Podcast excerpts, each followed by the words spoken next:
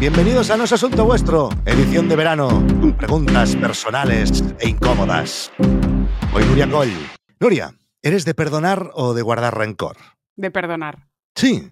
Sí. No guardas rencor a nadie. Hay una persona, por ejemplo, que me ha venido a la cabeza que sí le guardo rencor. Me jodió bastante en mis temas profesionales y sí, sí, sí le guardo rencor. Pero duermo tan tranquilo. Es que es mejor no tener rencor para dormir tú en paz. ¿Qué tipos de personas son las que más odias?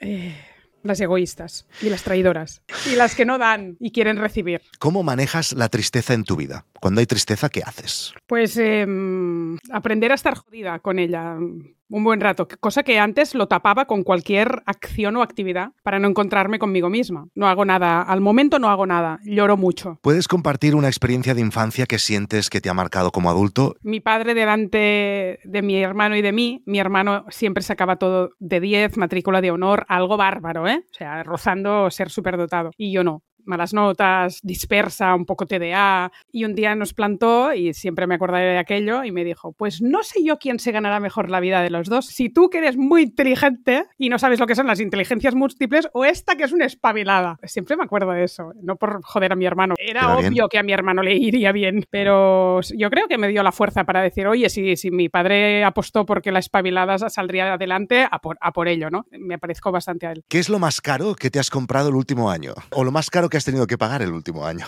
¿Por qué ríes? Bueno, porque me acuerdo de lo que nos explicaste el último episodio.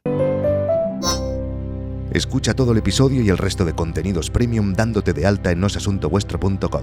Más de 300 episodios para hacer crecer tu proyecto con las historias de emprendedores que ya lo están consiguiendo. Únete a una comunidad loca por crear y compartir.